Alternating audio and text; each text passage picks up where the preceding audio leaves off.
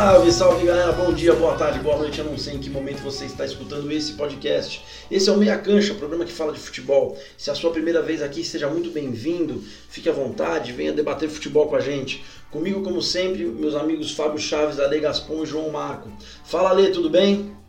Fala, careca, beleza? Fala, Chaves, fala, João. Fala aí, galera que tá ouvindo Meia Cancha.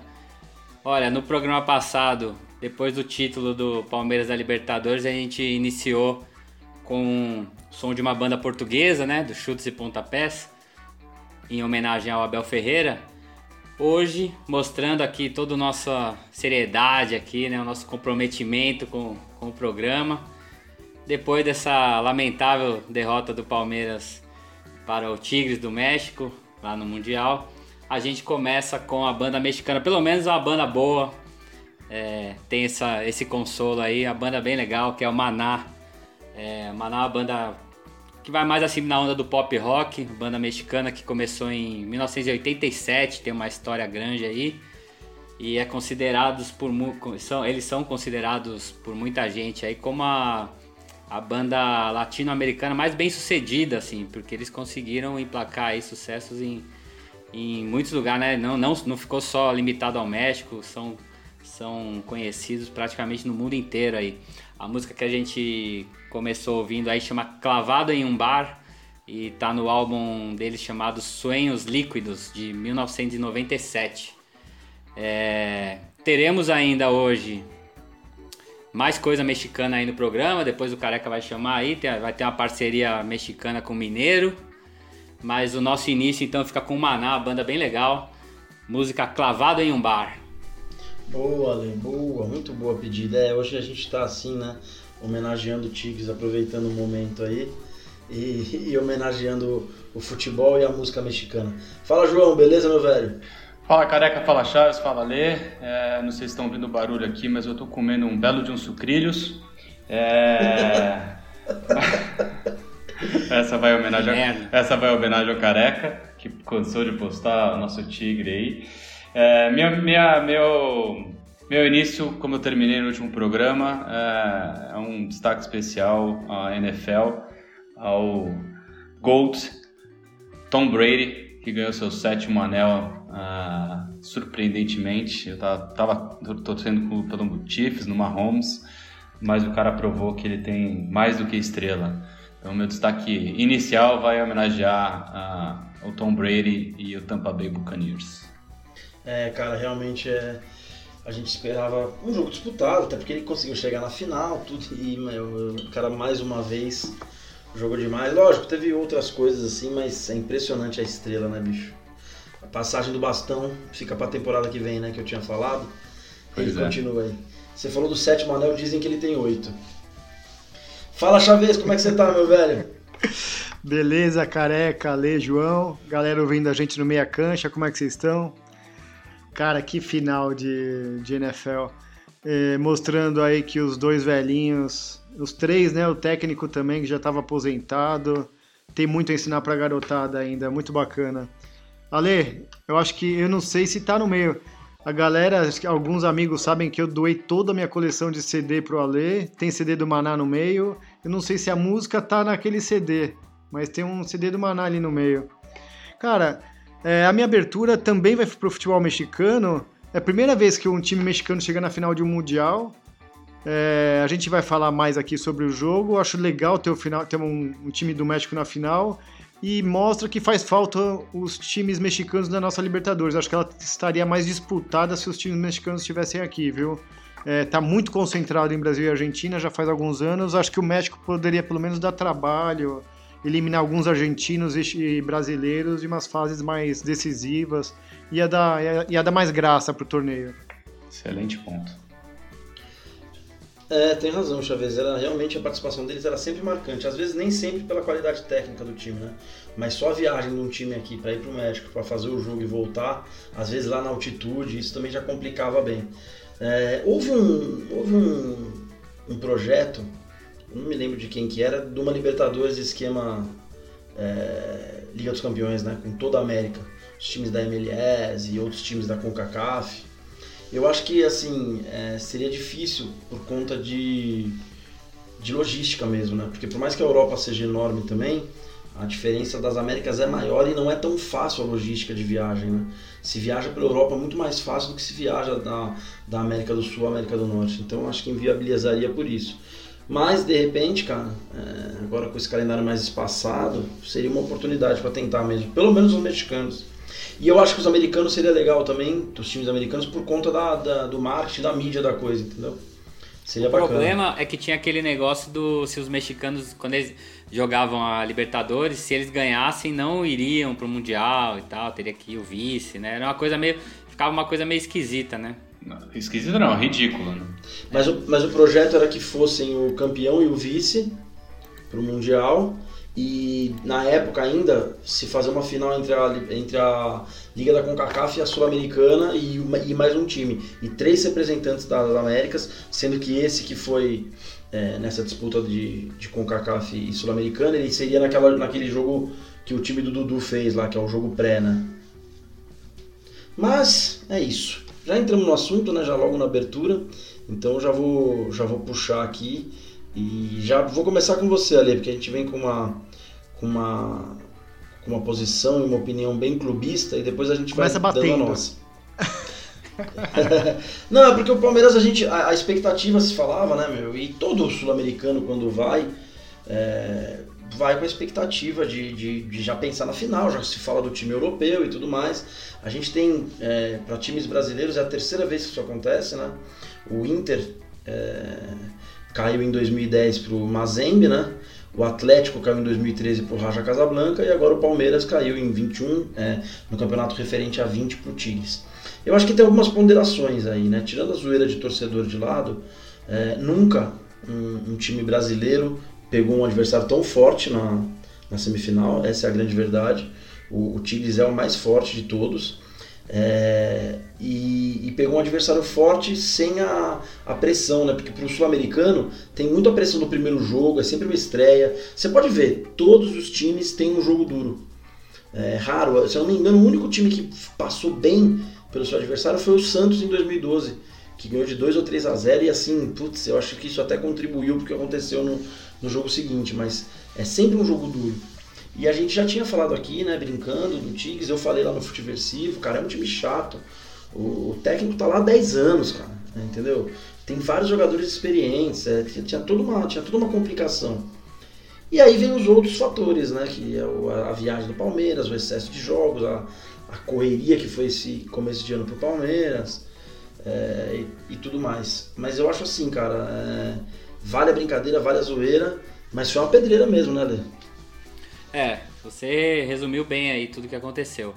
Realmente, se a gente for falar, acho que nem tem muito o que falar do jogo em si, porque o time mexicano jogou melhor mesmo, mereceu a vitória, né? foi superior ao Palmeiras.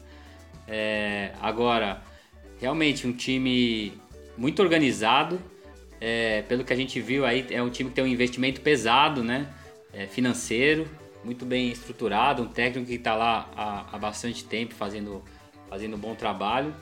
Então eu acho que foi, é, é, era um confronto igual mesmo, né? Não era aquele negócio de ah, vamos, esse primeiro jogo vai ser tranquilo, vamos pensar na, na, na final e não sei o que. Acho que todo mundo sabia que era praticamente um, um confronto igual, sem favorito.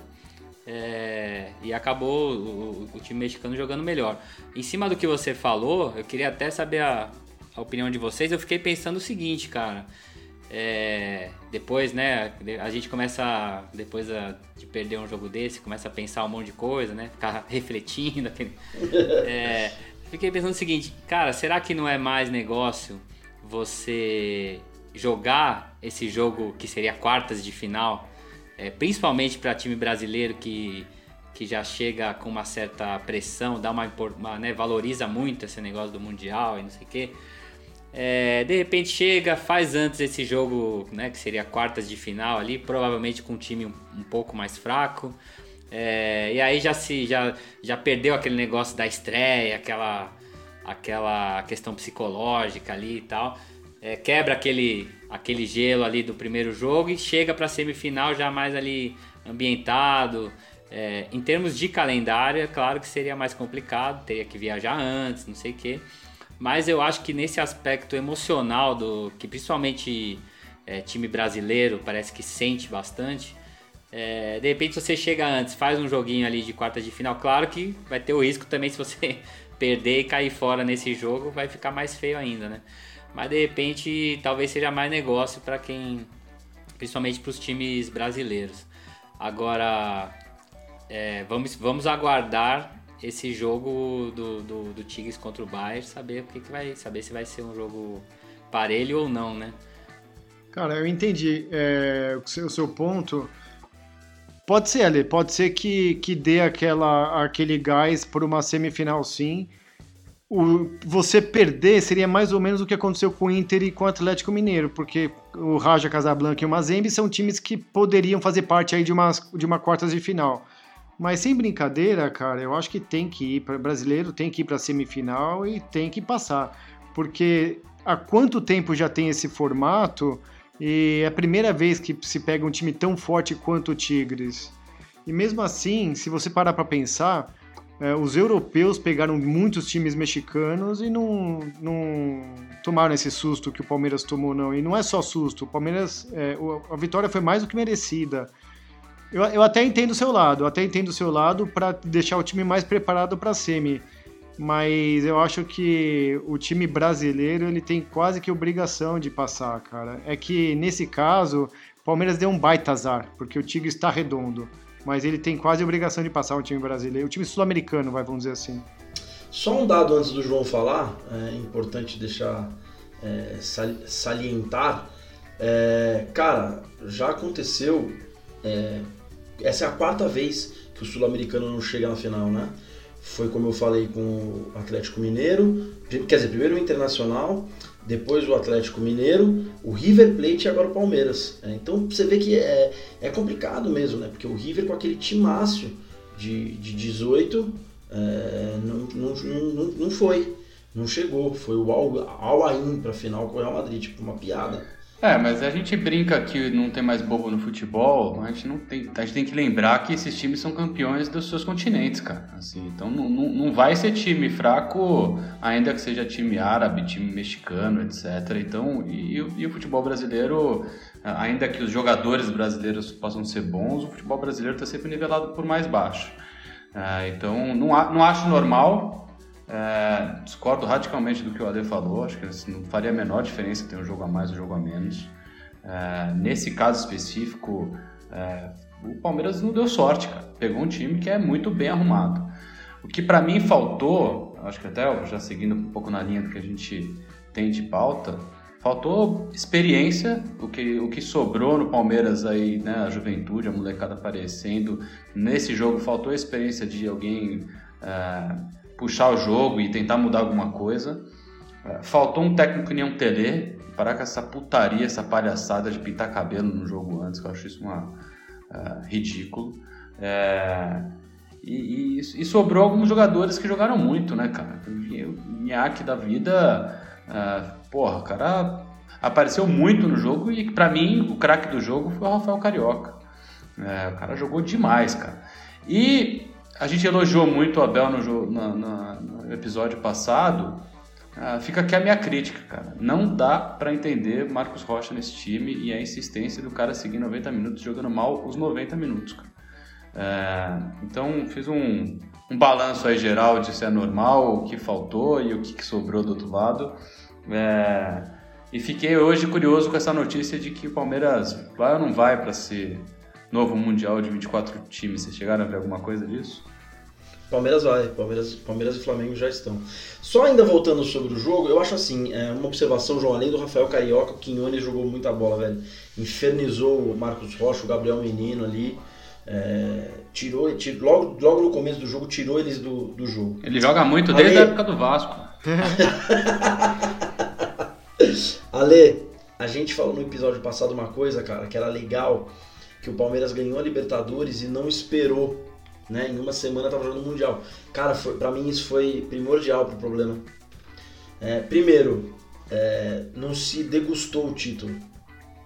Né? Pô, ganha Libertadores, cara. Esse título é uma obsessão do Palmeiras desde o dia que assinou com a Crefisa, desde que o Paulo Nobre salvou da, da, da, do rebaixamento de 14, se fala em Libertadores no Palmeiras, cara. São seis anos falando desse título. E muita gente está no elenco desde então. Né? Muita gente não, mas alguns jogadores estão no elenco desde então. Então, cara, isso assim, os caras estavam na. Eu não estou dizendo que o Palmeiras estava curtindo e, e, e, não jogou, mas atrapalhou, cara. É o que o João falou, o nego tá preocupado em fazer, cumprir a promessa de ter pintado o cabelo, que ganhou a Libertadores, uma euforia, entendeu? E assim, é, o Palmeiras não joga bem jogos decisivos, né? Comentamos aqui já em off. Os últimos três jogos decisivos do Palmeiras, o Palmeiras jogou mal. O Palmeiras jogou mal com o River em casa, o Palmeiras jogou mal contra o Santos na final da Libertadores, o Palmeiras jogou mal domingo agora contra o Tigres. Então, puxa-se um sinal de alerta aí pro Abel, porque ele tem mais duas finais logo, é, Copa do Brasil e Recopa, e ele precisa dar uma mexida nesse time. Tem alguma coisa que não está funcionando. É, não sei se é só o Marcos Rocha. É, eu acho que o William tem que ter uma vaga nesse time, por mais que ele não venha bem, ele quando entra ele chacoalha. E é, mas aí é tatiquez, é, é, não é o que a gente costuma papear aqui, mas que alguma coisa tem que ser feita, tem, porque o Palmeiras ainda tem. É, o Palmeiras não terminou a temporada ainda, até a final da Copa do Brasil, bicho. Cara, você tocou nesse ponto aí da, do tempo, né? Eu tinha falado isso no, no programa anterior, imaginando o seguinte, que isso poderia ser favorável ao Palmeiras por já estar tá naquele clima de decisão e não sei o que, naquela. É, até no lado. Sim, eu, eu lado concordei com você mesmo. nisso. É, eu concordei sim, com você. Agora, o que eu acho que pode ter. É, isso aí, na verdade, pode ter funcionado ao contrário, né? Pode ter atrapalhado. É, não é tão, não acho tanto assim essa questão de, de comemorar e não sei o que. Acho que esse negócio de já pintou o cabelo, acho que é uma bobagem. É, a gente já viu o, o, Ronaldo Gordo lá em 2002, fez aquele cabelo ridículo do Cascão lá e jogou muita bola e foi. Acho que isso aí não, não tem tanta não tem tanta influência assim. É dá, dá importância para uma, uma besteira. O que eu acho é que pode ter é, dado um alívio a conquista da Libertadores. Relaxamento. Do jeito, né? do jeito que foi, exatamente, do jeito que foi. É, o jogo contra o segundo jogo contra o River foi terrível. Essa final contra o Santos que foi é, um jogo muito equilibrado ali, praticamente ninguém criou muita coisa aí, faz aquele gol no final. É, deu aquele alívio, talvez, né, de ter conquistado um, um, um objetivo que era o principal objetivo do clube já há muitos anos e estava sempre ali batendo na trave, né, chegou em semifinal e não sei o quê. E aí deu aquela relaxada, né? Chegou para jogar lá meio é, meio relaxado mesmo, não no sentido que não estava levando a sério, mas que tirou um peso ali, ó, ganhamos a Libertadores tal. Aí nesse caso, eu acho que pode ter acontecido.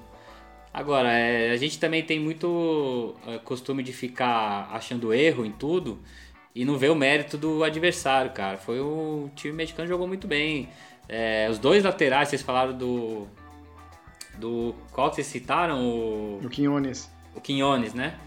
O e direito o, jogou muita bola. O outro cara. também, Rodrigues, cara. Rodrigues. Os, os dois Rodrigues. laterais jogaram demais, assim, e eles funcionavam meio como uma uma válvula de escape ali, né? Quando o Palmeiras estava tentando fechar um pouquinho mais, sempre tinha um passando ali, dando muito trabalho. É, o time, cara, muito. Esse Gignac é muito inteligente, né? Não é aquele centroavante que fica na área. Quando falaram, é, chegaram a falar dele como um. Como se fosse um camisa 9 ali, um artilheiro matador, não sei o quê.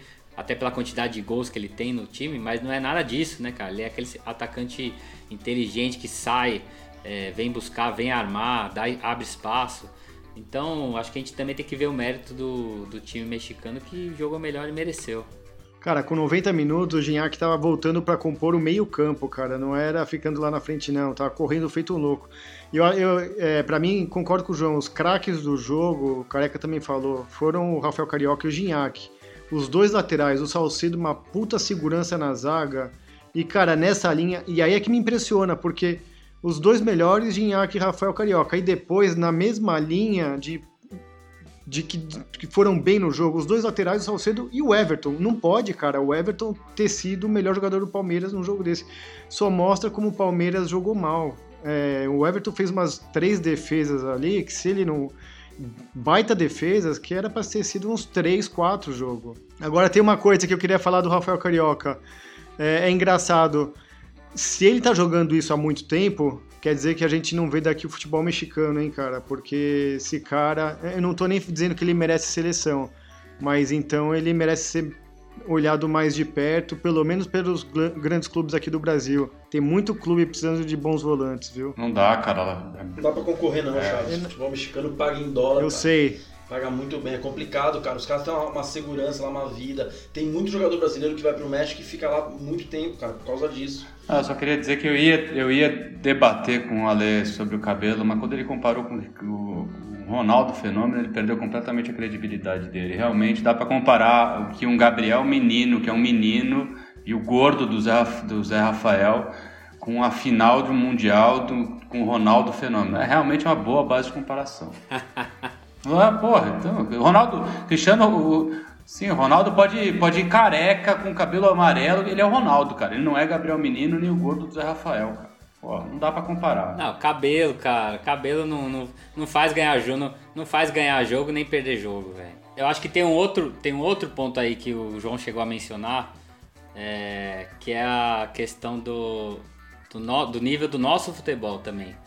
É, se você pega a escalação do Palmeiras que jogou contra o Manchester em 99 e pega agora a escalação desse time do Palmeiras que, que que foi para esse Mundial. Nenhum jogador seria titular. Cara, muito provavelmente não. Teria não, que, não, nenhum. Teria que dar uma. É, teria que. Nenhum. Gostar. Eu queria pensar com mais calma, mas. Talvez, tal, é, talvez Gustavo Gomes Luiz Adriano brigariam ali, mas. É, a diferença é muito grande, cara. Você pega aquele time, tinha. Tinha Alex, tinha César Sampaio, tinha Júnior, é, o Marcos, Arce. É, você não vê. É, eu acho que o nosso futebol, e você vê que esse Palmeiras de hoje tá na final da Copa do Brasil, tava brigando até agora em cima no, no, no brasileiro, é, ganhou o Campeonato Paulista e.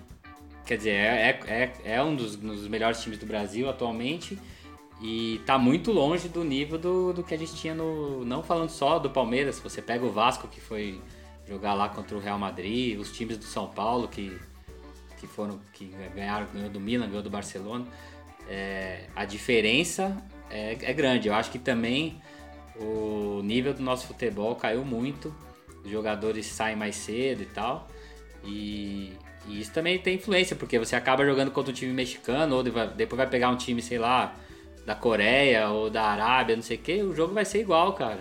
Como tem sido, né? É, mas tem o, o, time do Flamengo do ano passado era um time que compete com qualquer time, cara. É, e o que o Palmeiras já investiu de caminhão de dinheiro em jogador é, mediano aí, então isso é relativo, cara. E o, o, salário que o Palmeiras paga hoje, até indo um pouco contra, que eu acho que o Palmeiras e o Flamengo e o Atlético são poucos que podem fazer sim uma competição com o futebol mexicano.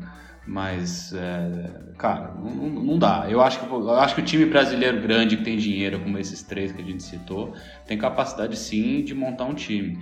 É, e, voltando aí o que falta, o Palmeiras parece que ele hoje ele fechou aí com o que faltava ontem, fechou com João Vitor Fubá. Agora todos os problemas do Palmeiras acabaram. Cara, só falando do, do futebol brasileiro ainda, é, se você parar para analisar, você não precisa nem ir até o Mundial, cara. Se você pegar aí é, de 2010 para cá, vamos botar 11 para ficar a década, né? De 11 a 20. É, os campe... Você vai ter dos campeões brasileiros, é, no máximo cinco times que jogavam bola e foram campeões. O Corinthians foi campeão, três vezes campeão brasileiro na década.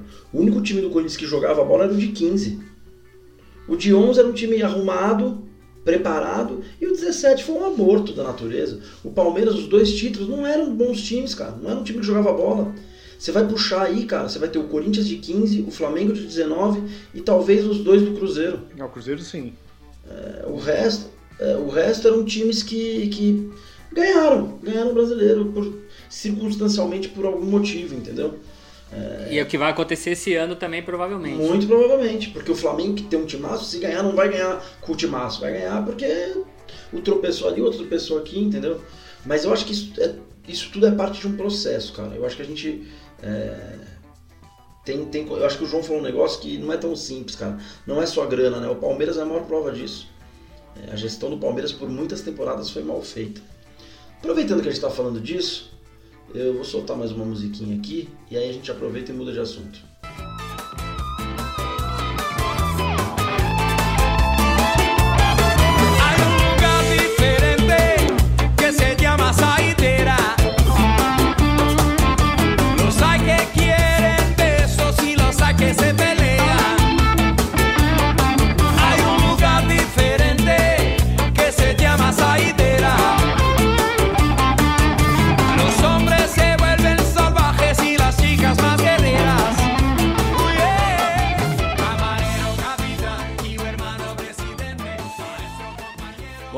Falei aqui que a gente ainda teria uma parceria mexicano com mineiro, né?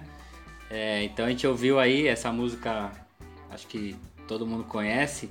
É, a música chama Saideira. Originalmente uma música do Skank, mas ela foi gravada também pelo Carlos Santana, o guitarrista lendário, guitarrista mexicano. O cara tocou em Woodstock, né? Só isso. É, já foi eleito aí pela revista Rolling Stone como um dos 20 melhores guitarristas de todos os tempos. E o Santana, é, principalmente ali começo dos anos 2000, por ali, é, começou a lançar um monte de disco com participação especial de, de outros artistas e tal. E um deles, que foi o disco que chama Coração, que é de 2014, ele chamou o Samuel Rosa, do Skank, gravou essa música Saideira e o Samuel participa também cantando. É, esse disco tem também outras participações, como por exemplo do Zig Marley, disco bem legal. É, aproveitando, falando do Samuel Rosa, ele é que é cruzeirense, né? Mas para quem não sabe, no Skank as coisas são divididas ali.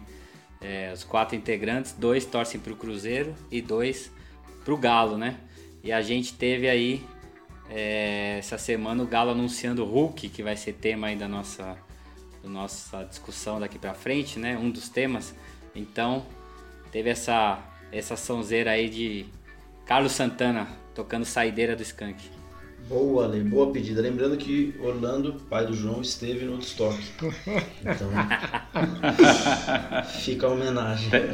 Tem, uma prova dele. No, no Raiz, não naquele que teve no final Raiz. dos anos 90, começo Não, na lama. Que tacaram tá fogo lama. É, o da lama. É. No do Santana, é o que o Santana tocou. É, reza a lenda que o Orlando teve uma fé com o Janis Joplin. Ó. Deixa eu falar um negócio. A pedida foi boa mesmo. A gente acabou, enquanto estava falando do, do, do Mundial e, e, o papo foi fluindo, e a gente já acabou entrando no segundo assunto que seria esse lance né, do, dos clubes se planejando e se reforçando e trazendo coisas. A gente terminou falando do, do, do Palmeiras que teve alguns anos de uma gestão ruim e querendo ou não, é, esse ano foi o que foi o menor investimento do Palmeiras é, praticamente não trouxe nenhum jogador e apenas os que retornaram, me corrija se eu estiver errado ali, apenas os que retornaram de, de empréstimo e conquistou a Libertadores, né? Então sonhada Libertadores chegou. E a gente tem em contrapartida alguns times investindo muito, né? A gente teve é, 18 e 19 do Flamengo, que é, trouxe vários caras, né? O Rafinha, o Felipe Luiz, o, repatriou o Gerson, repatriou o Maia, esqueci o Thiago Maia, volante é, contratou o destaque do Brasileirão, que era o, que era o Michael. Então, assim, é, agora a gente tem o Galo, que esse ano fez várias contratações grandes, trouxe o Hulk, tá atrás do Nacho Fernandes. Então, assim, é, eu queria saber de vocês até que ponto isso é bom para o futebol brasileiro como um todo. Para o clube, normalmente, é, a, a, expectativa é óbvio é que vai ser uma boa. É lógico que tem algumas apostas, a gente tem algumas, algumas coisas que não dão certo, mas no geral é, esse tipo de contratação é, valoriza o futebol brasileiro como um todo. Né? A gente teve o São Paulo que trouxe o Daniel Alves e o Juan Fran numa tacada só. É, na minha opinião, foram duas contratações que não se pagaram, a conta não fechou, mas essa é uma discussão, é uma outra discussão. O lance que eu estou querendo falar aqui é assim: é, o, o quão interessante é o futebol, trazer, o futebol brasileiro trazendo esses caras, né? O Rafinha tá para ser repatriado de novo, né? ou o Flamengo, ou até o próprio Atlético Mineiro. E, e, assim, eu queria saber de vocês como é que vocês veem isso. O Palmeiras provavelmente deve investir esse ano, agora com dinheiro em caixa e, e, e como campeão da Libertadores. Ô, Careca, só é, colocando aqui, você falou do Palmeiras, teve a contratação do, do Vinha, Vinha, né? Lateral. Sim. E o Breno Lopes, é, né? Que fez o gol da Libertadores. é. Mas acho que quem veio mesmo para assim, né, com status de pra chegar e vestir a camisa e ser titular, e acabou sendo uma contratação certeira mesmo, foi o, foi o Vinha. É, porque no final, agora até do final do ano, o Palmeiras fez um monte de contratações dessas pequenas de bastidor, inclusive o Breno Lopes, né? Trouxe os dois zagueiros, né? O, um que é meio croata lá. O Ceviche lá. É. Então, assim, se reforçou, mas assim, no, o que eu tô querendo dizer é dessas grandes contratações, né? Faz tempo que o Palmeiras não traz um nome, acho que o último nome é, que balança que o Palmeiras trouxe foi o Luiz Adriano mesmo, né? Sim. Ceviche é peruano, né? Ceviche é peruano.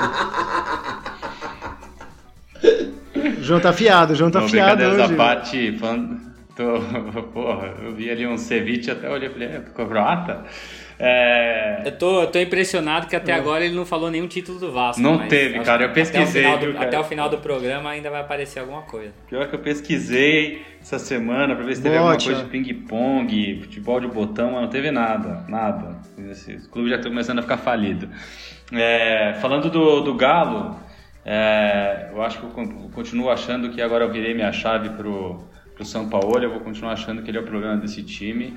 É, porque se não ganhar nada com um ataque que tem Keno, Vargas e Hulk, meu, é provar de que ele não está sabendo montar o time. Ainda que eu acho que falta ali, se vier um Nacho, fudeu, cara, porque aí forma um time com uma, muita peça, muito elenco e muito cara bom.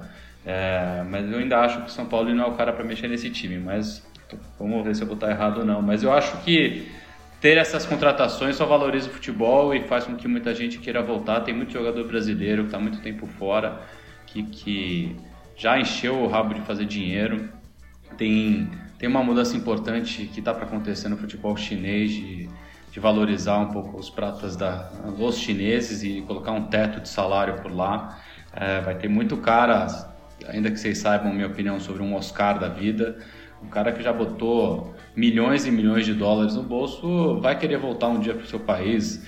Uh, exemplo lá do Vasco, Alex Teixeira já falou que um dia vai voltar a jogar no Vasco e vai voltar para ganhar 200 pau por mês, porque se ele voltar para os patamares que ele tem lá na China, ele não volta nunca mais.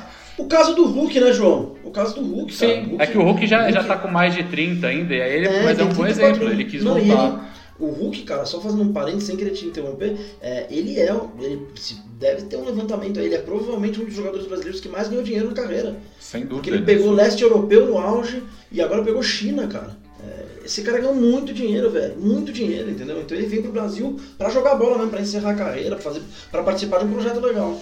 E eu tenho minha opinião, acho que a gente já falou disso lá no passado, que eu acho que o Hulk encaixaria nesse time do Palmeiras como uma luva.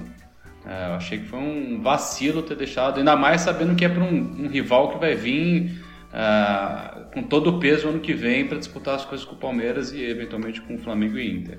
Ele encaixaria em quase todos os times, né? Em todos os eu times. Eu ia falar, cara, em todos os times brasileiros ele cabe, todos.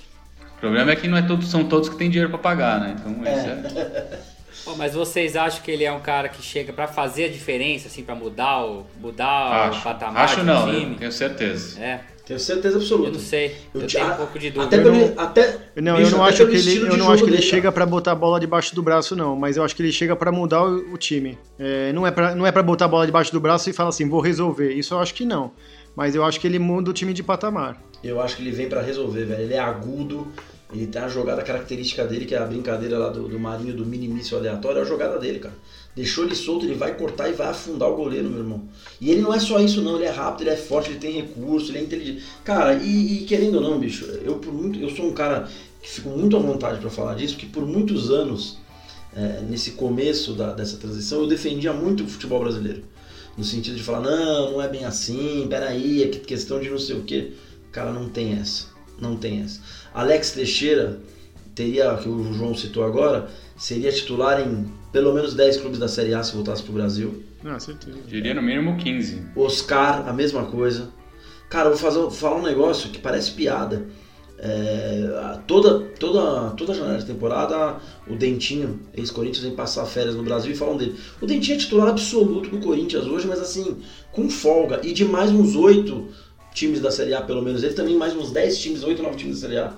Então, e o Dentinho é um cara que quando nunca se falou, por exemplo, em seleção brasileira pro Dentinho.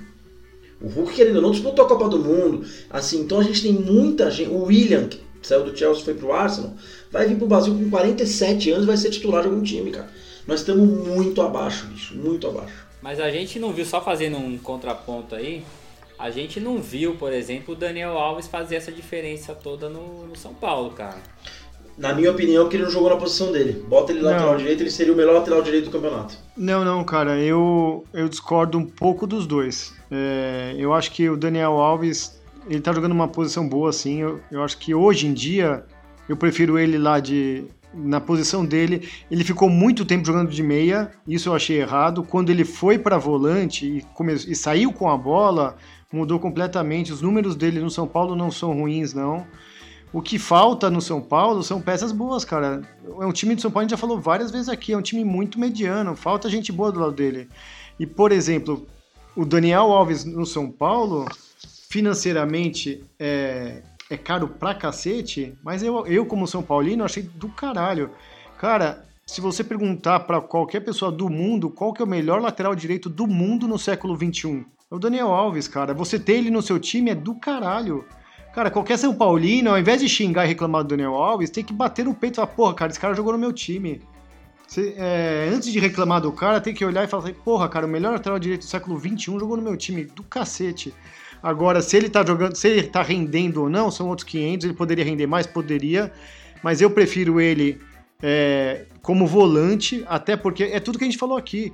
A gente está trazendo para o Brasil caras que são muito melhores do que a gente tem aqui, é, o nosso, nosso futebol é nivelado muito, muito por baixo para você deixar o Daniel Alves preso na direita. Eu acho que ele pode começar o jogo pelo meio e, e você usufruir o Daniel Alves muito mais do que preso do lado direito, cara. Não, não concordo, cara. Não concordo. Eu acho assim, eu acho que você não precisa colocar o Daniel Alves de, de lateral direito para correr atrás do Bruno Henrique, do próprio Michael, do Rony do Palmeiras, do Soteudo, não é isso. Mas é, eu acho que quando você traz um cara desse porte, você é, traz ele para um. É, você vai montar um time, ó, puta, pensando num time. Pô, eu vou ter um time aqui que eu vou jogar com duas linhas de quatro. O Daniel Alves está na segunda linha pelo lado direito, ele vai jogar na lateral do meio para frente, vai ser um cara surpresa pelo meio, vai passar, vai fazer o box to box, vai fazer o que você quiser. Agora, você trazer o cara que é realmente o melhor lateral direito do mundo no século XXI para jogar numa posição que ele nunca jogou na vida, eu considero um erro. E não estou falando que, que a minha opinião é, é, a verdade absoluta, mas eu considero um erro. Eu acho que foi um desperdício. Ah, ele foi para volante, os números melhoravam, a saída de bola melhorou. Concordo com tudo isso, mas continuo achando um desperdício. Eu, é que tem é no esquema do Diniz, mas eu só tenho o Daniel Alves no meu time, eu começo escalando ele. Primeiro, Daniel Alves, aí eu vou falar os outros 10. E eu vou pegar desse cara que é um puta de um craque, o que ele tem para me dar de melhor. O que, que ele tem para me dar de melhor? É essa, na minha opinião, é isso que eu falei. É ele pelo lado direito, beleza, você quer ter, dar liberdade para ele correr, fechar pro meio, chegar, não tem problema nenhum. Mas ele como meia, Pô, ele passou, sei lá, metade do tempo jogando de costas pra zaga pra querer girar. Aí, isso, aí eu concordo, entendeu? aí tava é... na posição errada. Não, aí tava segundo, na posição errada. E mesmo de segundo volante, continua achando errado. É muito, é muito. O Daniel Alves ele é decisivo em passe, em finalização, em chegada. Ele tá lá atrás, cara. É muito tempo ele chegar com a bola lá na frente. Mas é uma questão de, de, de cada um, de olhar o jogo. Eu acho que a contratação dele foi um desperdício. E acho que a outra que eu citei que o, o Juan Fran foi um erro, cara. Não, o Juan Fran foi um erro. Um ex-atleta em atividade no Brasil de férias. Não, eu não sei nem se ele foi atleta um dia. Não, foi, porque, mano, um cara que é titular com o Simeone durante tantos anos tem que ter algum, alguma coisa que o cara tem. Mas se, a, hora, a partir do momento que o Simeone abriu mão também, é isso que eu tô falando. O futebol brasileiro tá nessa, entendeu? O cara abre mão lá e o São Paulo, que é um gigante, pega o cara para passar um ano aqui de férias. Não, eu só vou fazer uma ponderação do. Eu acho que os jogos que eu vi do São Paulo, eu, eu não teve nenhum jogo que eu falei, puta, o Daniel Alves jogou mal, muito pelo contrário, cara. Ele, ele tinha uma liderança no time, é, e volto a dizer, eu acho o time do São Paulo bem mediano. Uh, e, e, boa parte de onde chegou foi um pouco do, do, estilo de jogo e da liderança que ele tinha em campo. Ali você via ele buscar a bola lá quase que na, no, no, pé do goleiro. Ele era o cara que meio que tinha autonomia para tocar a estratégia do Diniz. Se ele valeu o investimento, porque ele custa caro pra cacete, é outros 500, mas eu não acho que ele foi mal. É, e eu não quis dizer que qualquer jogador que venha de uma China da vida vai fazer a diferença. Tipo, não adianta ir lá trazer o Aloysio Boi, Boi do, que jogou no São Paulo, que esperar que o cara vai vir aqui arrebentar. Mas eu acho que o Hulk tem um nível de futebol que é muito acima da média. E ele jogaria em vários times fazendo a diferença. Ah, ele vai botar a bola no braço, vai ser campeão brasileiro? Não, o futebol é bom por causa disso, mas eu acho que ele, pelo estilo de jogo do Hulk, pela força que esse cara tem, puta, eu acho que ele vai arrebentar. E ele tá indo para um time que tá super bem montado, ele tem um elenco foda, entendeu? Então... É, o time que ele vai é do caralho. Não, eu acho que ninguém é, não tava questionando, assim, se o Daniel Alves jogou mal, né? Acho que todo mundo viu que realmente ele fez o que pôde ali. Até, como vocês falaram, jogou por um bom tempo fora da, né, uma posição jogando meio de costas para o marcador e tal. É, a minha questão comparando com o Hulk é, é saber se, se, se o Hulk vai ser decisivo, porque quando o Daniel Alves chegou, é, porra, foi o que o Chaves falou, ah, o melhor lateral direito do mundo tá chegando para jogar no São Paulo tal.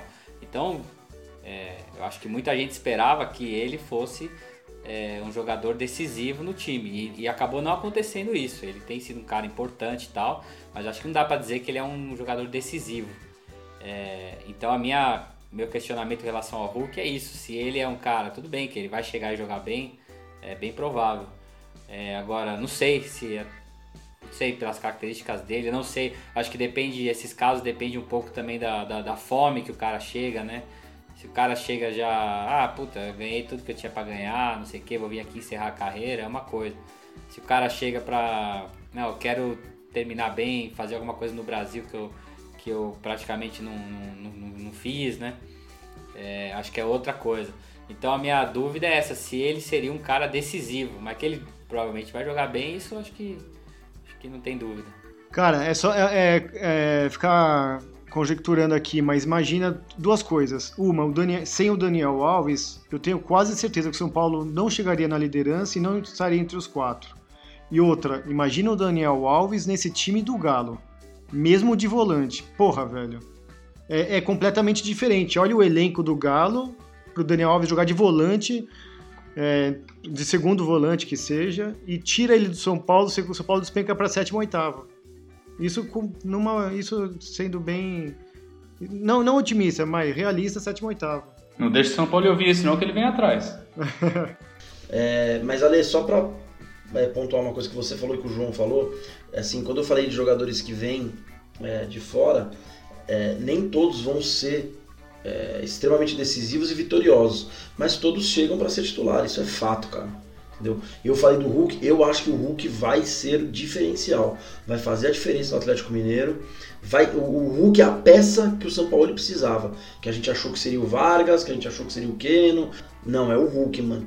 Esse maluco vai fazer. Ó, vou fazer uma comparação aqui boa que vamos ver o que o Ale fala.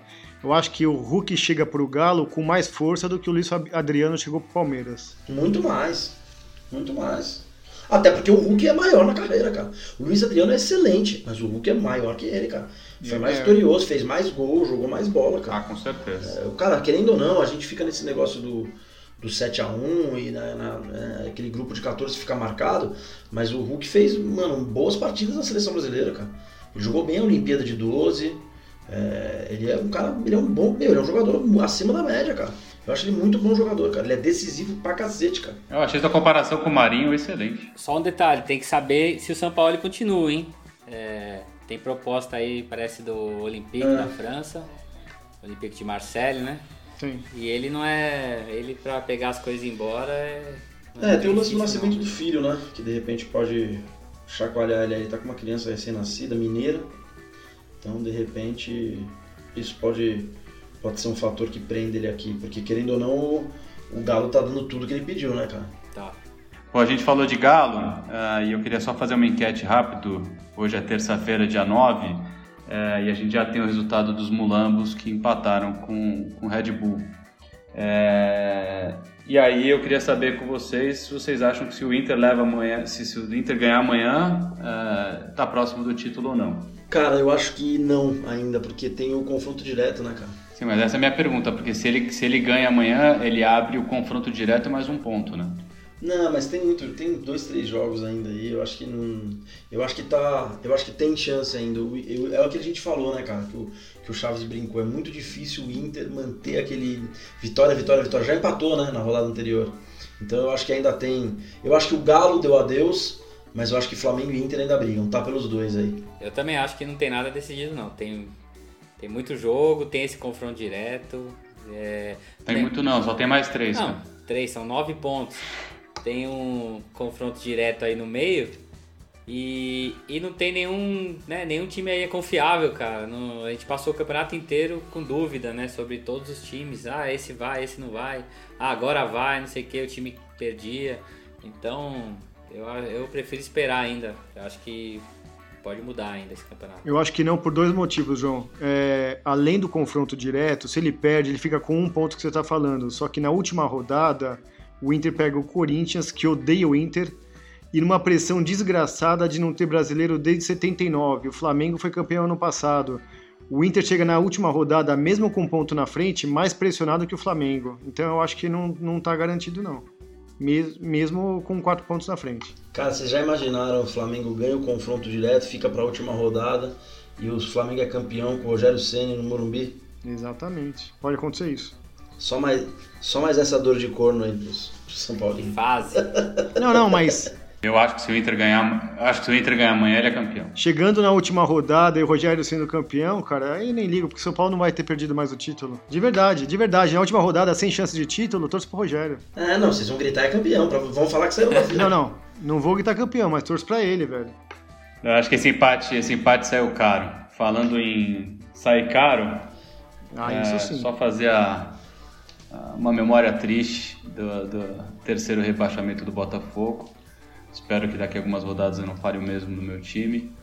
Mas é, é triste ver um, um clube que eu acho que um dia foi grande e hoje não é mais, é, cair pela terceira vez e, e, e, com tanta rodada de antecedência. Eu acho que isso foi ainda mais marcante. É o Carioca que mais caiu, ou João? Tem alguém que caiu igual? Vasco. Ah, não, tá. Só pra saber. Mas o Vasco já caiu três? Já. Já caiu três. O Vasco tá louco pra bater o recorde esse ano ainda. Eu achei. Não, o Vasco quer ser vice. O Vasco quer ser vice no que mais caiu também. Vai ficar em segundo. Deixa o Botafogo em primeiro ele vai ser vice. Cara, eu, eu honestamente acho que o Vasco não cai. Já falei aqui algumas não rodadas. Cai, Tem, uma, tem, um, tem um jogo a menos. É, se ele ganhar, ele passa todo mundo. Mas vai ficar essa briga aí até o final. Não vai ser tranquilo, né? Eu acho que não cai mais. jogar menos não, já igualou, já cara. O jogo de amanhã é decisivo. Se, o Vasco não ganhar amanhã, ele cai. Não, cara. Pode, pode ter o certeza. Vasco, o Vasco, por exemplo, tem um jogo a menos que o Bahia e que o Goiás. Que vai jogar amanhã. Sim, tudo é bem. É o que ele vai fazer amanhã, né? Sim, mas tudo bem. Ele tá com essa pontuação. É. Ele, tá, ele tá hoje na zona de rebaixamento, mas ele tem um jogo a menos que Bahia e que Goiás. Sim. Então se ele ganhar, é um confronto ele, direto, ele, né? passa o Bahia e afasta do Goiás. Por isso que eu acho que o jogo de amanhã, que é contra o Fortaleza, que é o confronto é, direto, e ele ainda mais é amanhã. Por isso que eu acho que amanhã é decisivo. Amanhã eu já saio do, saio do meia cancha ou não. Oi, que, que Série B que teremos né, no ano que vem, com vários campeões aí brasileiros, né? Tem, é. tem Cruzeiro, tem Curitiba, tem Botafogo. E com a possibilidade de ter Vasco, Bahia ou Fortaleza, né? É. E esporte também, o esporte ainda tá perigando. É, todos os campeões brasileiros, menos o Fortaleza. Menos o Fortaleza, é verdade. Bom, gente, é isso aí. É, mais um para conta, batemos um papo bacana aqui, falamos de um monte de coisa. E vamos esperar, né? Ver o que, que a gente vai ter que se corrigir no futuro aí. Esse programa tá, esse programa tá gravado, tá publicado. E agora é só esperar o fiasco do Hulk pra gente poder ser cornetado aqui. Boa. É, vamos pros destaques finais aí. Vou começar por você hoje, Chaves. Beleza. Cara, o... eu vou indicar hoje um livro. Apesar desse livro é, existir como um filme também. Eu não vi o filme, o Careca já disse que viu. Gol, todo sonho tem um começo. O programa de hoje foi todo dedicado ao México, né? Não sei porquê, eu ainda não entendi porquê, mas ele foi todo de dedicado ao México. Então esse livro ele traz a história de um mexicano. A família dele vai para os Estados Unidos, são imigrantes ilegais e o moleque é fascinado por futebol. Ele, eles tentam a vida nos Estados Unidos, ele continua jogando, o pai não incentiva ele a jogar futebol, até que o menino para na, na Inglaterra, lá ele começa a jogar bola no Newcastle, ele vê a dura vida do, do futebol inglês, ele se envolve com tudo que o futebol te oferece de bom e de ruim também. Mas é uma história bacana. Quem vê o filme já tá na. Já, já tem três versões, já tem três, uma sequência, uma trilogia já. Eu só tô no. Eu só fiquei com o livro, mas vale bem a pena. Tanto o livro quanto o filme, vale muito a pena é, conhecer um pouco da história desse mexicano que acaba conquistando a Europa e chega até a Copa do Mundo 2006, o filme. Boa, Chaves, boa. E você, João? Bom, meu destaque é só para fazer uma conexão com o que a gente conversou uh, no último episódio, quando a gente falou da zona que foi a final da, da, da Libertadores pela organização no Rio.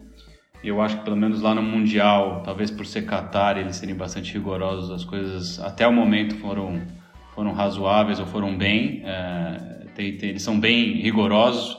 Não sei se vocês ficaram sabendo, eles, se caso tivesse gol, não podia nem comemorar fora da linha do, do campo.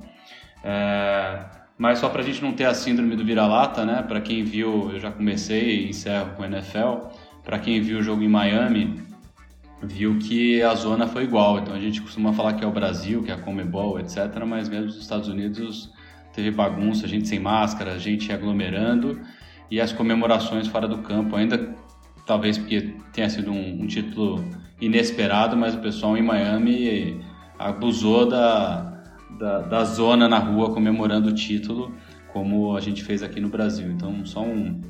É, para a gente ver que nem sempre a gente só faz coisa errada e mesmo os americanos, nos países mais envolvidos, isso também acontece.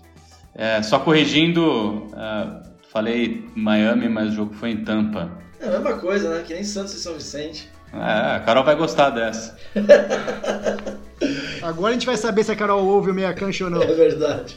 E você, Ale, qual que é a boa? Cara, meu destaque final é o seguinte.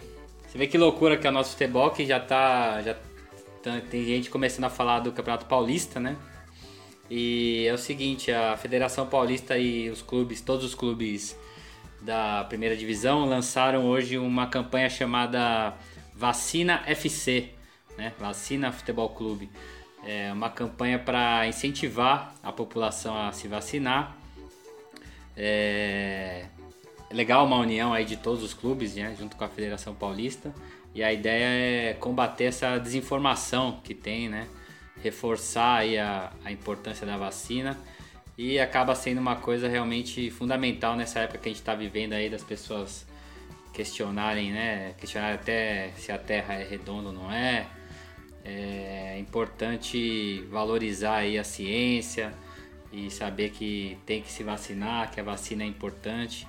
Então, vindo uma vindo dos clubes, né, junto com a federação, eu acho que é legal, é um incentivo a mais aí, é uma, uma ação que a gente tem que valorizar.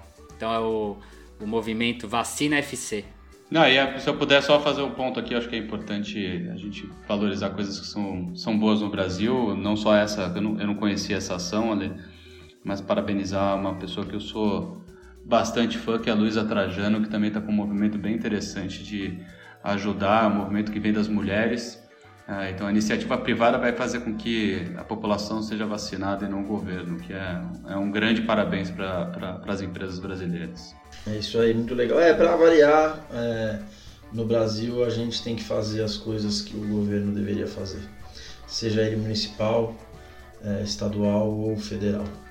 É, bom, eu vou de novo terminar o programa num clima meio tenso, como os últimos todos. Meu destaque final é, vai para a morte do Morro Garcia, né, jogador uruguaio que, que se suicidou. E isso é um, assunto até que a gente pode fazer um programa um dia é, como os atletas são desvalorizados nesse sentido, né? Se fala, ah, o cara ganha muita grana, ah, o cara não sei o que, e a galera esquece que o cara é um atleta, o cara é um ser, o cara é um ser humano, o cara é, um, é uma pessoa como outra qualquer, com todos os problemas e todas as, as, as mazelas da vida. É, a depressão é uma doença muito séria e eu ainda acho que ela não é tratada como deveria no mundo. É lógico que o, o caso dele é um caso extremo, mas a gente tem muitas pessoas que acabam não tendo uma vida legal por conta da depressão. Acho que valeria um, uma atenção maior não só para, para os atletas, né?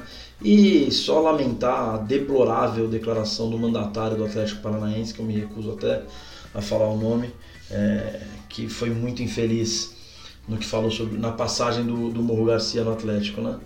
É, infelizmente a gente falou um pouco de dirigente, Tá aí o caso de um cara que faz uma gestão interessante para o clube, mas como pessoa é um ser humano deplorável.